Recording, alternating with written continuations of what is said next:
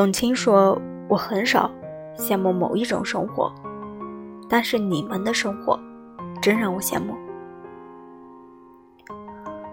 下面要跟你分享的这段话来自朱生豪情书。你也许不会相信，我常常想念你，是多么美好，多么可爱。但实际见了你面的时候，你比我想象中的要美好的多，可爱的多。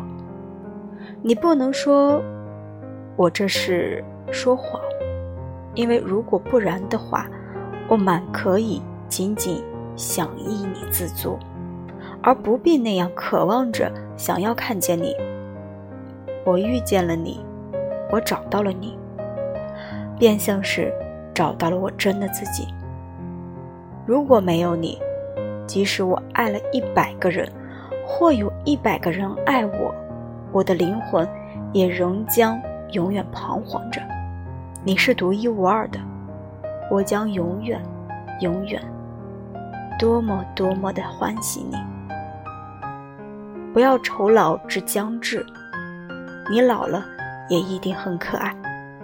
而且，假如你老了十岁，我当然也同样老了十岁，世界也老了十岁，上帝也老了十岁，一切都是一样的。我一天一天明白你的平凡。同时，却一天一天愈更深切的爱你。你如照镜子，你不会看得见你特别特别的好的所在，但如你走进我的心里来时，你一定能知道自己是怎样好法。